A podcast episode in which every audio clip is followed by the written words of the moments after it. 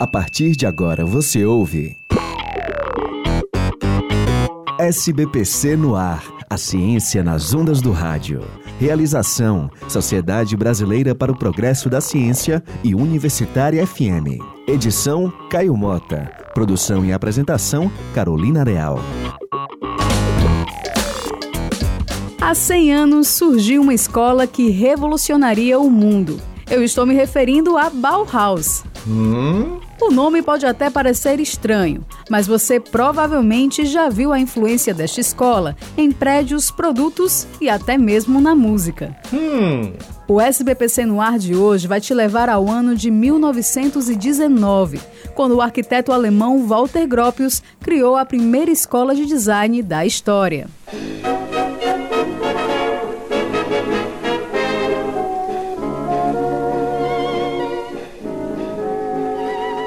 Bauhaus surgiu durante um período de forte crise política e econômica na Alemanha, que ainda sofria as consequências da Primeira Guerra Mundial.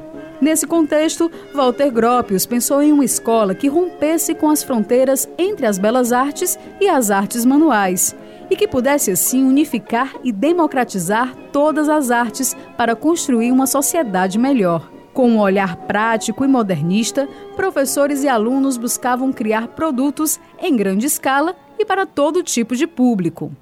A professora e coordenadora do programa de pós-graduação em artes da UFC, Cláudia Marinho, traz mais detalhes sobre o pioneirismo pedagógico da Bauhaus.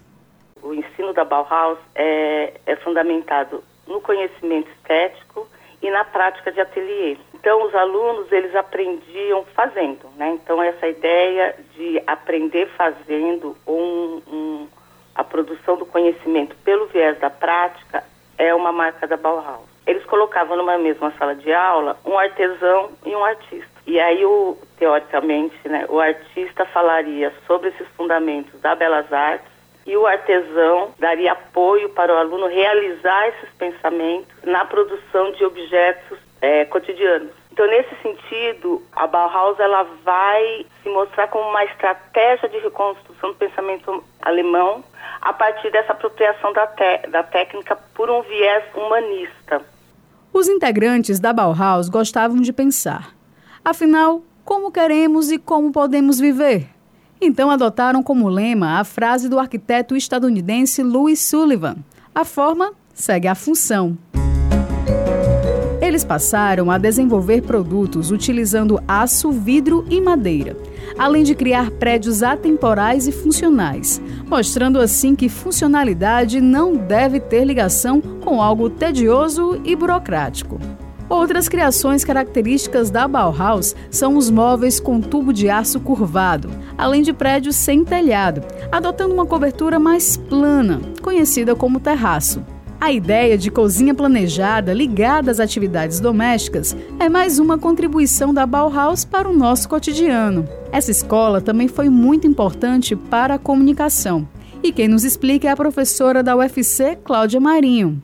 Se a gente poder andar pela cidade ou ver uh, placas, marcas, a gente vai ver grande parte das placas ou das marcas são feitas com fontes, né, com tipografia, sem serifa, caixa alta, estruturado numa, numa grid ou numa estrutura axial. Então tem uma estrutura de comunicação que parte de um dialeto de uma linguagem gráfica para a comunicação em massa que é contribuição da Bauhaus. Então assim, é menos forma, mas sobretudo modo de pensar a comunicação no cotidiano. Mesmo com a ascensão do nazismo na Alemanha em 1933 e com a escola precisando fechar as portas para fugir do fascismo, a Bauhaus conseguiu deixar um legado que segue influenciando gerações. É o caso de Steve Jobs, que se inspirou na Bauhaus para criar o iPhone. O arquiteto brasileiro Oscar Niemeyer também se inspirou na escola para construir a cidade de Brasília. E até na música, a Bauhaus deixa sua marca, como a banda escocesa Franz Ferdinand, que utiliza as características da Bauhaus para criar sua identidade visual.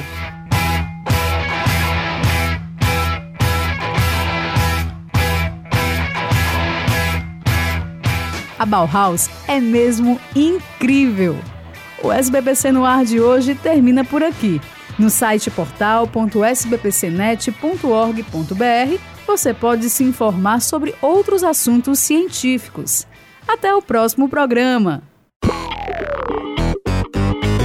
Você ouviu SBPC no ar, a ciência nas ondas do rádio. Realização: Sociedade Brasileira para o Progresso da Ciência e Universitária FM.